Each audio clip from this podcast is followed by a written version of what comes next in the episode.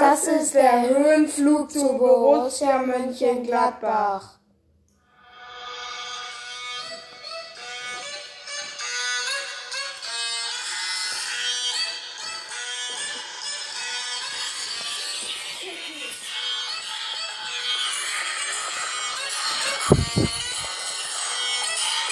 Ja, hallo und willkommen zu den Kick News. Erstmal wollten wir uns nochmal für diesen kranken Support bedanken. Ich glaube 26 Wiedergaben an einem Tag. Wir sind jetzt, gehen jetzt Richtung die 800 und irgendwann auch Richtung die 1000. Das ist einfach krank, was wir da leisten. Ja. Und bald können wir auch vielleicht mit dem Gast aufnehmen. Mal gucken, ob er sich noch meldet. Und heute soll es um Borussia Mönchengladbach gehen, die ja 2-2 gegen Real und Inter jeweils gespielt haben. Und ähm, gegen Leipzig gewonnen haben und die damit vom Thron gestürzt haben, sag ich mal. Und jetzt natürlich 0-6 gegen Donetsk gewonnen haben.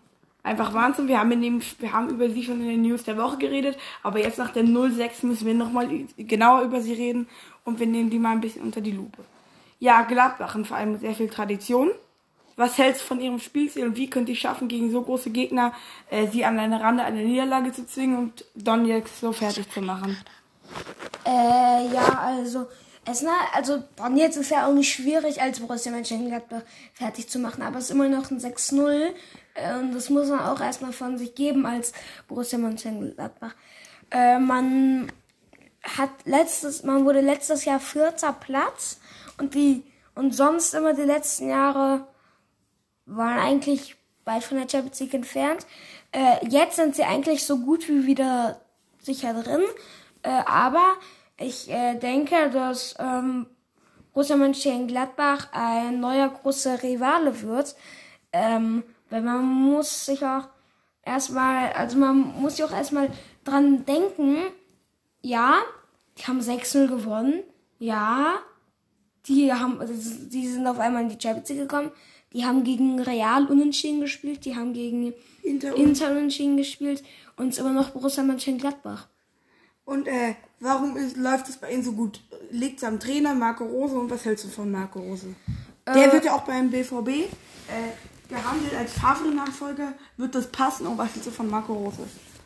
Ähm, also Marco Rose, find, glaube ich, passt besser zum BVB äh, als Favre.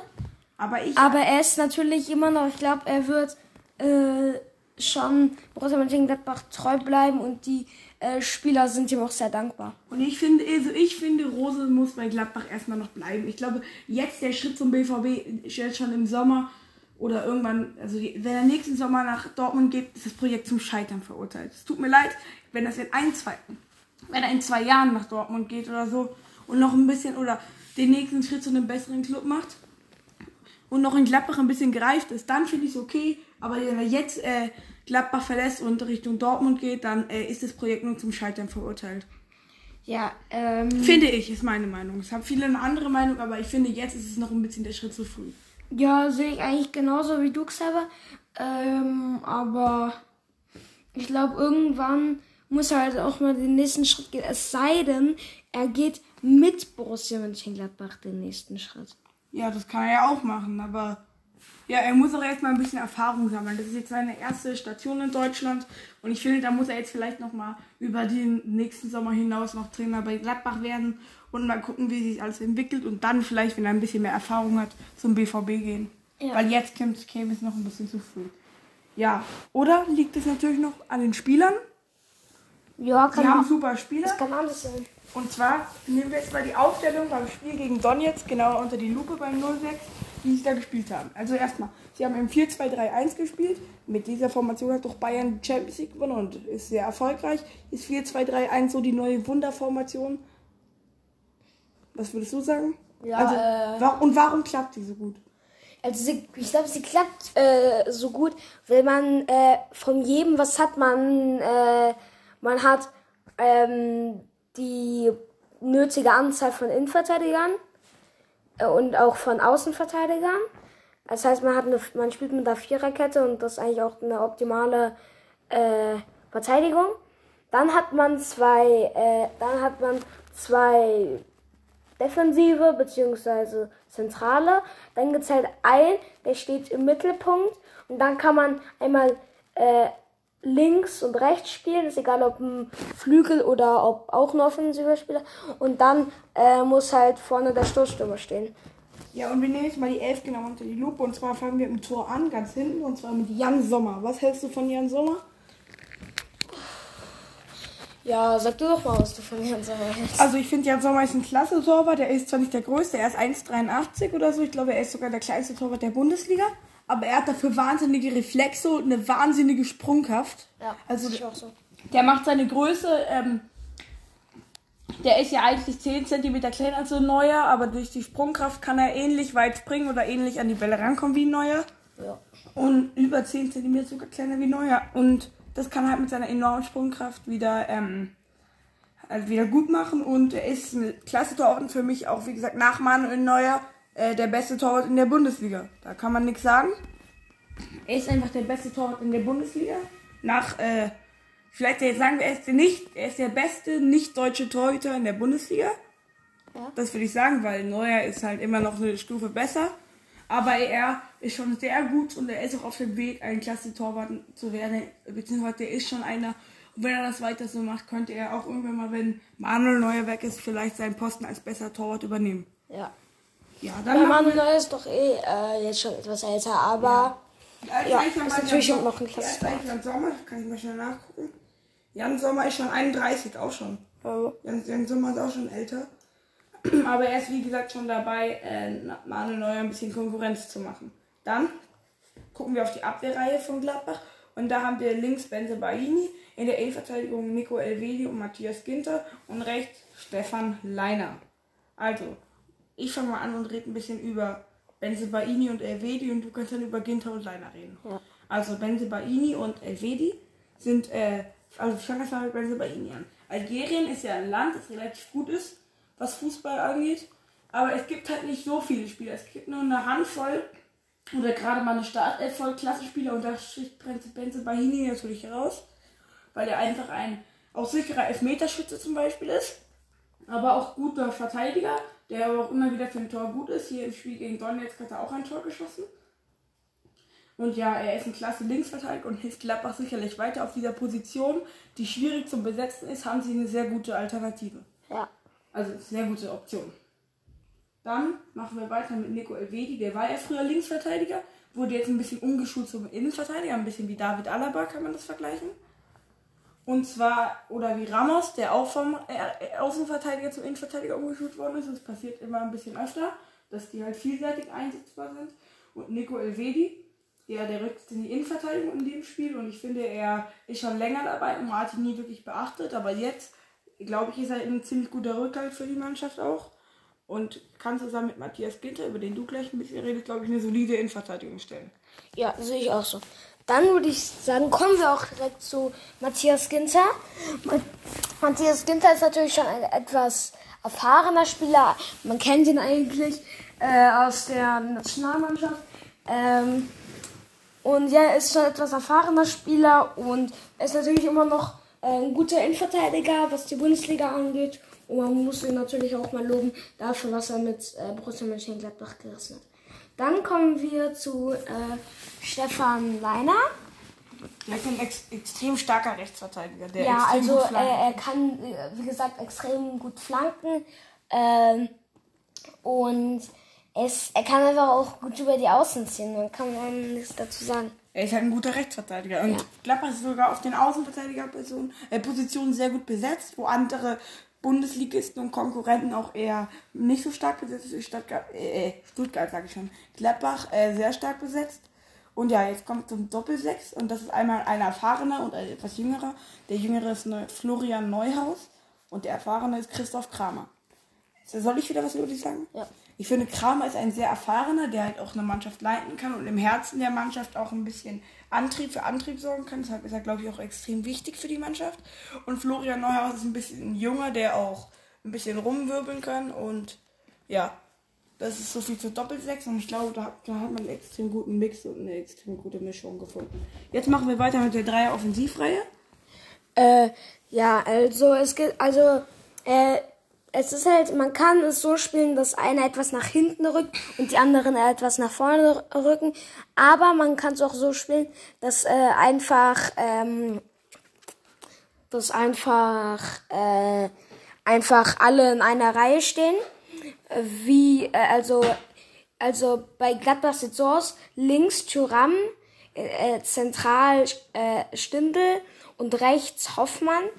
Man muss natürlich sagen, äh, Markus Thuram äh, ist, ist ein Laster. Der, der ist schnell, der kann über die Außen spielen, aber ist immer noch breit und kann auch mal äh, einen Innenverteidiger locker wegtackeln. Ja. Also da haben wir Marc Gasse, hast du schon über Lars Stindl geredet? Nein. Lars Stindl und Jonas Hofmann sind die anderen. Jonas Hofmann, ähnlich wie Florian Neuhaus, ein junger Spieler. Und ähm, der halt für sehr viel auch über die Flügel für äh, halt, der kann halt extrem gut wirbeln und zwirbeln. Und äh, ja, Stindl auch ein erfahrener, der halt auch ein guter Zehner ist ein bisschen und zwischen vorne und Mittelfeld sich ein bisschen abwechseln kann und sich auch ein bisschen zurück oder nach vorne fallen lassen kann. Auch ein extrem flexibler Spieler. Und auch hier ist Gladbach sehr gut besetzt und vorne natürlich der Stoßstürmer und dort ist natürlich am besten besetzt mit Alessandro Player, der auch in diesem Spiel drei Tore geschossen hat. Ja. Was sagst du zu Alessandro Player? Alessandro Player war eigentlich schon immer äh, der Höhepunkt von, äh, von Borussia Mönchengladbach. Ähm, aber ja, er hat sich, äh, wie gesagt, auch noch weiterentwickelt und jetzt ist er auch noch ein Weltklasse-Stürmer aus der Bundesliga. Also ich glaube, äh, da für die Verteidigung ist es auch nicht mehr so leicht, gegen Alessandro Player zu verteidigen. Und man muss natürlich sagen, so wie er momentan performt, kann man auch nichts dagegen sagen. Alessandro Player ist schon 27, aber glaubst du, äh, er kann noch einen größeren Schritt machen zu einem noch besseren Verein, vielleicht auch international?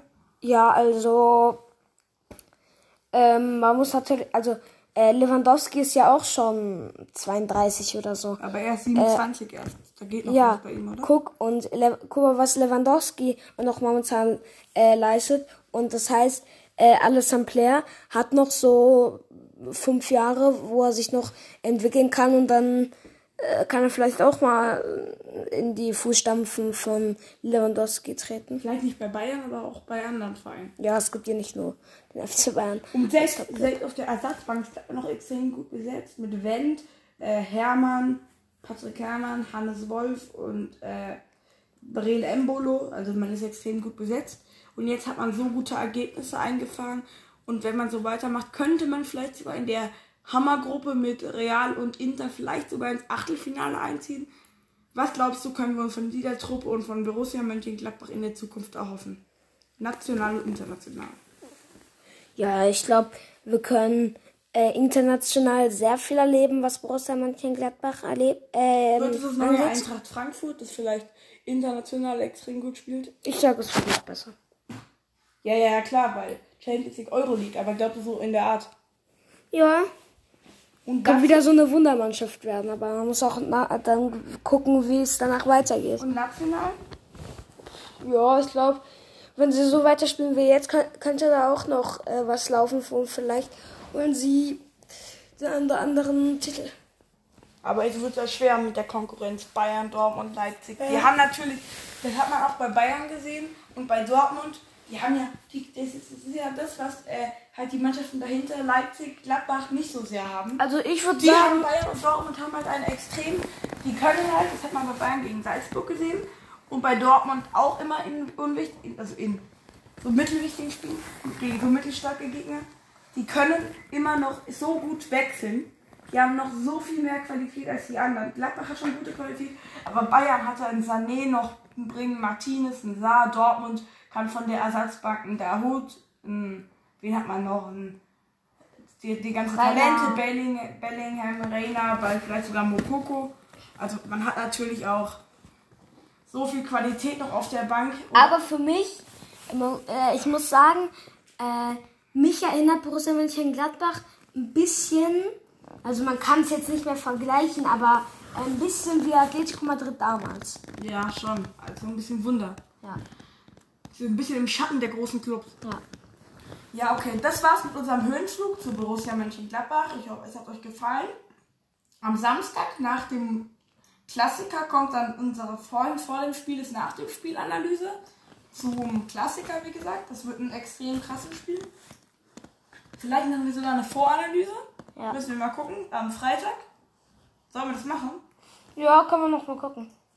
Hättest du Bock? Ja, also man muss halt gucken, ob ich Bock habe. Kann ich jetzt noch nicht sagen. Äh, auf jeden Fall, das war's mit unserem Höhenflug zu Borussia Mönchengladbach. Ich hoffe, er hat euch Es- gefallen. Ja, auch an die Borussia Mönchengladbach-Fans, Respekt. Und ja, dann sehen wir uns wahrscheinlich, also sicher sehen wir uns nach dem Klassiker, nach dem deutschen Klassiker zur Analyse. Und vielleicht machen wir auch eine Voranalyse dazu, weil die kommen extrem gut an bei uns. Ja. Die eine hatte irgendwie 16, deshalb machen wir es. Und weil wir wollen ja auch die 1000 Wiedergaben und würde ich sagen, und die, zumindest die 800 und ciao. Ja, tschüss. Bleibt gesund. Ciao, bleibt gesund.